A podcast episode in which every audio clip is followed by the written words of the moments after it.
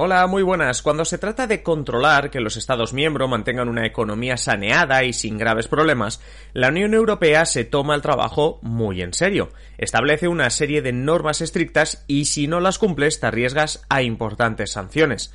Y todo es obligatorio porque los Estados miembros de la Unión Europea firmaron un pacto tan importante que le hemos dedicado un episodio. Hoy en Simple Política, el Pacto de Estabilidad y Crecimiento. Comenzamos.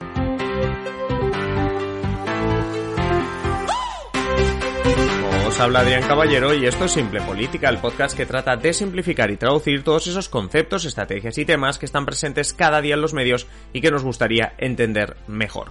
Hoy trataremos de entender mejor el PEC, el Pacto de Estabilidad y Crecimiento de la Unión Europea. En la actualidad sirve para controlar la economía de los Estados miembros de la Unión Europea y prevenir déficits excesivos que puedan afectar a países vecinos. Dicho de otra manera, si estar en la Unión Europea es estar en el mercado común, una situación negativa de la economía de un país o de una zona podría afectar de manera rápida y directa a todos los Estados miembros, así que esta PEC trata de evitar eso. Antes queremos contaros novedades. En Simple Política te necesitamos como mecenas para seguir haciendo nuestro trabajo de simplificar conceptos y explicarte el día a día de la política. Por ello, siempre te invitamos a que te unas a nosotros en patreon.com barra simplepolítica o el enlace que encuentras en la descripción del episodio. A cambio te ofrecemos no solo el avance de nuestros programas diarios, contenido especial o la posibilidad de contactar con nosotros vía chat, sino que cada domingo por la mañana te haremos llegar nuestra newsletter, la news donde seleccionamos para nuestros mecenas los mejores artículos de análisis, de opinión y reportajes para que los leas con calma. Además, en la news comentamos esa parte de la actualidad de la semana que no hemos podido atender en nuestros episodios y te recomendamos episodios de podcast, programas de televisión, vídeos de YouTube y un largo etcétera de contenido hecho por otros compañeros y compañeras que creemos que te va a gustar. Ya sabes, si quieres recibir cada domingo la news, además de otras ventajas, hazte mecenas de Simple Política en patreon.com barra Simple Política. Y ahora te dejo que sigas disfrutando de este episodio.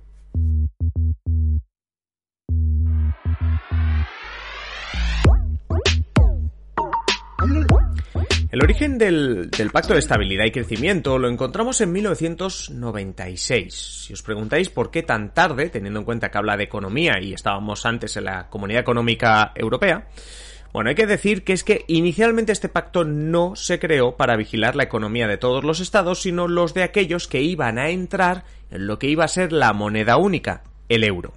Cuando a mediados de los 90 se pacta la creación del euro, también se establece una serie de criterios fiscales y económicos que deberán cumplir todos aquellos países candidatos a obtener la moneda, desde Alemania a España, pasando por Francia y Portugal, entre otros. Eran criterios como por ejemplo no superar el 3% de déficit, es decir, el déficit ya sabéis que es cuando gastas más ese año de lo que has ingresado. Bueno, pues que no sea, ese déficit no sea más del 3% del total del PIB. Otro requisito, por ejemplo, era que la deuda del país no superase el 60% del PIB, es decir, toda la riqueza que eres capaz de generar en un año, tu deuda no puede ser superior al 60% de eso, porque, bueno, pues se entiende que a partir de ahí tenemos problemas. Algunos de los criterios eran duros porque el objetivo era asegurarse que la llamada Unión Económica y Monetaria, formada por los países con el euro como moneda, sería fuerte, podría aguantar crisis, manteniendo el euro como una moneda sólida en la que los mercados pudiesen confiar. Más allá de que años más tarde, con la crisis de 2008, se demostró que el euro tenía carencias, básicamente le faltaba una política fiscal común, este pacto de estabilidad y crecimiento nació con el objetivo de mantener el control estricto más allá de 1999, cuando terminaba el plazo para que los países que querían el euro a partir de 2002 cumpliesen dichos requisitos. Es decir, era un acuerdo entre los estados de que ninguno de ellos se iba a relajar, de que no llegarían al 31 de diciembre del 99 cumpliendo los requisitos para entrar en el euro y luego dejarse llevar. ¿no? era como, sí, sí, sí, entregamos el, trabajo a tiempo, ¿no? Como, como un alumno y luego ya me relajo. No, aquí, aquí nadie se podía relajar y este era el compromiso de que no se iban a relajar, ¿no? No, no podía ocurrir lo de la relajación porque si no la moneda euro empezaría bien, pero no valdría nada al cabo de unos meses y los países podrían entrar en una importante crisis. Así, entre 1996 y 1997 se llega al acuerdo conocido como el Pacto de Estabilidad y Crecimiento.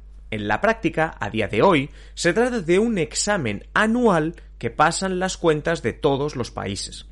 Desde la Comisión Europea se hace pasar un control fiscal a cada Estado miembro, realizando un informe final con recomendaciones. Hay, como ocurría con los requisitos de 1999, límites al déficit público, la deuda, etc. Si no cumples los requisitos, se te dan advertencias. Si después de varias advertencias sigues sin cumplir los requisitos, se pueden aplicar sanciones económicas al Estado en cuestión. Está claro que las sanciones pues, son el incentivo para que todo el mundo cumpla las normas, ah, aunque en ocasiones de pues, vacas flacas, vamos a decirlo así, como en la anterior crisis, en la de 2008, esas sanciones en lo que se traducen es en echar más leña al fuego. Porque estoy incumpliendo los requisitos porque estoy en crisis. Y me metes multas económicas que me obligarán, por ejemplo, a realizar más recortes, endeudarme más o directamente seguir incumpliendo los requisitos y por tanto es una rueda que no para y que me lleva a mí al barro. Para evitar las sanciones, este pacto obliga a los estados a la llamada supervisión multilateral, por la cual cada estado de la zona euro debe presentar el llamado programa de estabilidad, explicando un plan a medio plazo para garantizar el equilibrio económico e incluso un posible superávit, así como un plan para reducir cualquier nivel de deuda pública que tengas, sea del 50, del 60 o te hayas pasado. Claro, es aquí donde muchas veces, si quieres cumplir los mínimos que te exige la Unión Europea, en tu plan debes hablar de recortes, congelar pensiones, lo de los sueldos de los funcionarios, etc. Muchas veces, cuando en la televisión o en los medios de comunicación oímos que vuelve a surgir un tema tipo el gobierno se plantea aumentar la edad de jubilación o se plantea congelar las pensiones, cosas así, ese tema está saliendo porque seguramente se esté en ese momento redactando algún tipo de informe de cara a Bruselas como consecuencia de este pacto. Es decir, estamos en el momento del examen, estamos en el momento de hacer el informe. Si el país en cuestión no quiere o no sabe qué hacer, no hay ningún problema. Si te pasas del 3% de déficit un año, el Consejo Europeo no solo te da la preceptiva advertencia, que es como una tarjeta amarilla, sino que además te envía una serie de recomendaciones para reducir el déficit. Es decir, si tú no tienes ni idea de cómo salir de esta, pero te has pasado en lo que sea, la comisión te dice, hombre, mira, te voy a enseñar la amarilla, y ya que veo que no tienes ni idea de qué hacer, a ver, estamos simplificando mucho, yo te enviaré un documento en el que te diré lo que debes hacer para salir de esta situación. Esas recomendaciones, ese documento, mm, a no ser que tengas una idea mejor, ¿no? Es un documento que más te vale aplicar si no quieres que llegue la tarjeta roja, es decir, sanciones económicas. Como os decía antes, todo esto porque si hay algo que la Unión Europea mira con mucha lupa es la economía de sus Estados miembros. Si sois seguidores del podcast, sabéis que lo más importante de la Unión Europea es su mercado común, el espacio donde los 27 Estados miembros crecen económicamente gracias a la no existencia de fronteras ni aranceles de ningún tipo. Así, desde Bruselas cuidan con mucho mimo este mercado común como un tesoro que más allá de otros aspectos donde la Unión Europea puede destacar, es el principal pegamento que mantiene unida, si podemos usar este concepto, a la Unión Europea.